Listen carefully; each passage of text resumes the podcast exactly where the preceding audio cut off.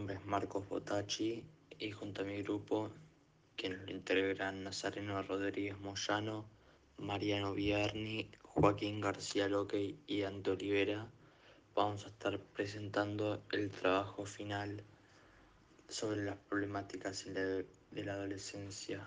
Voy a estar citando una frase del filósofo lógico y científico estadounidense Charles Sanders Peirce, que dice, la, la identidad de un hombre consiste en la coherencia entre lo que es y lo que piensa. Se puede entender que Charles habla sobre cómo uno mismo puede construir su identidad y también cómo esta puede cambiar por el tiempo. Por ejemplo, si uno hace algo malo y cambia su propio pensamiento de, de igual modo cambia la identidad. Tanto la identidad como la personalidad son aspectos muy importantes en la vida de un ser humano, ya que es nuestra forma de ser y actuar, pero creemos que la falta de este puede generar dilemas en el día a día. Eso la adolescencia puede ser una etapa con muchos problemas, me explico. La adolescencia es un periodo de cambio en el que dejas la inocencia de un niño y empiezas a pensar en más cosas como en quién sos, aunque no te des cuenta de esto. Para un adolescente esto puede resultar poco coherente en su vida, por eso voy a dar unos ejem un ejemplo. Muchas veces pasa que uno, aunque siga siendo adolescente, se avergüenza de las cosas que uno mismo hizo hace unos pocos años, pero en el momento no le parecía vergonzoso. Por ejemplo, yo cuando tenía entre 12 y 13 años volvía eh, del colegio con mis amigos y hacíamos ruidos de pedos con la boca por la calle. En ese momento me parecía algo divertido, pero ahora estoy completamente avergonzado de esto. Este fenómeno creemos que ocurre entre los 12 y 14 años puramente por experiencias personales, ya que por ejemplo una situación la cual me avergonzaba de niño es cuando me hacía caca encima, pero la diferencia con el primer ejemplo es que en ese momento me avergonzaba eso. ¿A qué queremos llegar con esto? Bueno, nuestra intención en este podcast es presentar las problemáticas de la adolescencia y poder relacionarlas con la identidad. Entonces, cómo la identidad de los adolescentes puede generar problemas.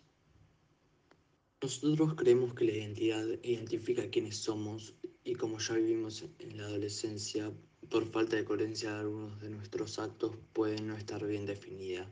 Sin embargo, ya un adolescente tiene muchas más libertades y muchas más decisiones en las cuales la identidad juega un papel muy importante. Entonces, ¿Tiene que ver la identidad con posibles problemáticas adolescentes? No es en todos los casos, pero probablemente sí. De igual modo, creo que nos fuimos muy específicos y no brindé muchos argumentos sólidos para poder afirmarlo. Por eso mis compañeros van a realizar una entrevista donde estos argumentos van a estar más claros.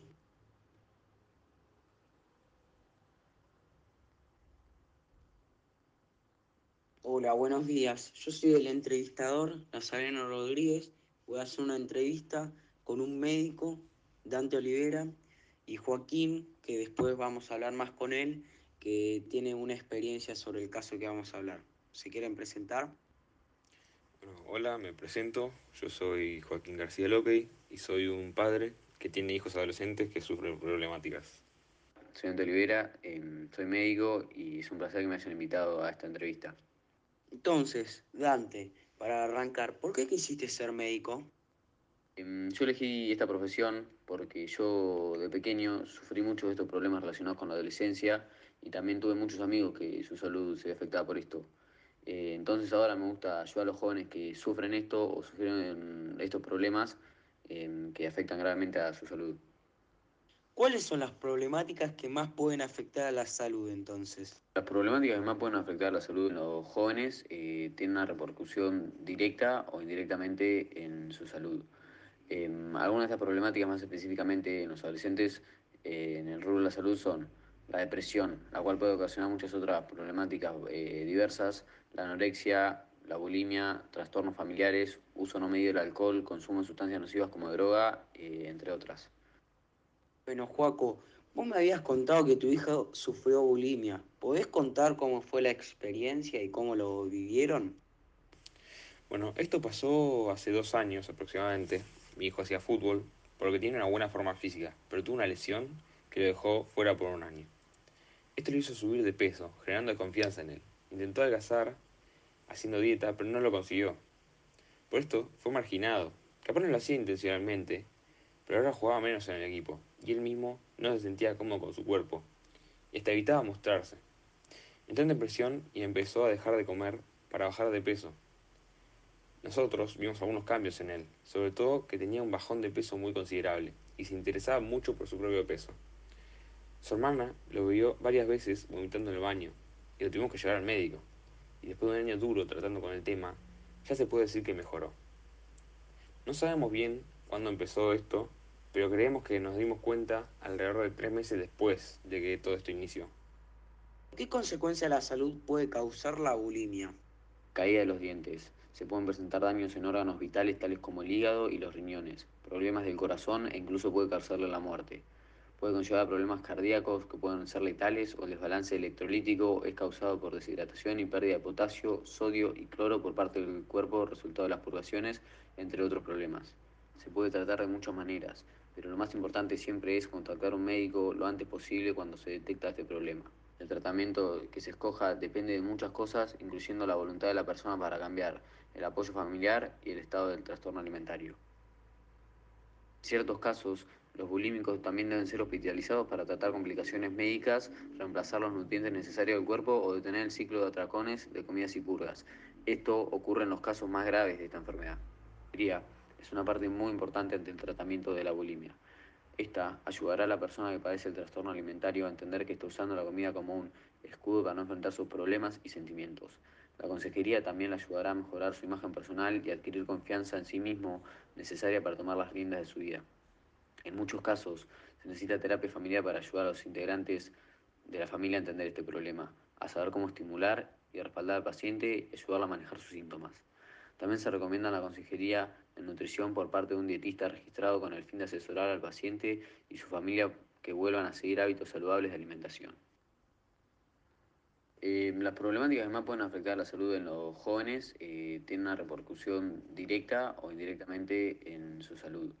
Eh, algunas de estas problemáticas más específicamente en los adolescentes eh, en el rubro de la salud son la depresión, la cual puede ocasionar muchas otras problemáticas diversas, la anorexia, la bulimia, trastornos familiares, uso no medido del alcohol, consumo de sustancias nocivas como droga, entre otras. Voy a hablar un poco de los síntomas de la bulimia. Estos son preocuparse por la forma del cuerpo y el peso, vivir con miedo a aumentar de peso, repetir episodios de comer cantidades excesivas de alimento de una sola vez, sentir una pérdida de control durante la atracón como si no pudieras dejar de comer o no pudieras controlar lo que comes, forzar el vómito o hacer demasiado ejercicio para no aumentar de peso después de un atracón, usar laxantes, diuréticos o enemas después de comer cuando no son necesarios, ayunar, restringir las calorías o evitar alimentos entre atracones, usar suplementos dietéticos o productos a base de hierbas en exceso para bajar de peso, el consumo repetitivo de grandes cantidades de comida en una sola vez, en especial alimentos que, una que la persona suele evitar, la adopción de dietas estrictas o ayunos después de comer en exceso, la, la, negación a comer en público frente a otras personas, las visitas al baño justo después de comer durante las comidas o por largos periodos, el exceso de ejercicio, la presencia de llagas, cicatrices o callos en, en los nudillos y en las manos, el daño de los dientes y encías, el cambio en el peso, la inflamación de las manos y los pies, la inflamación de la cara y a las mejillas le causa agrandamiento glandular. Para ya cerrar, ¿quisieras agregar algún consejo o cómo fue tu experiencia con la problemática? Eh, nada, es una situación muy difícil, en la que no teníamos experiencia, nos costó salir adelante. Un consejo que puedo dar es visitar a un profesional y acompañarlo en todo momento, porque aunque la asistencia médica es muy importante, el acompañamiento de la familia y los amigos facilita el proceso y tuvo buenos resultados en mi hijo. Muchas gracias Dante y Joaco por venir, muy linda entrevista y que tengan un muy buen día. La verdad es que fue un gusto que me inviten a este programa para ayudar a concientizar e informar sobre estas enfermedades y espero que estos consejos puedan servir y ayudar a mucha gente. Muchas gracias.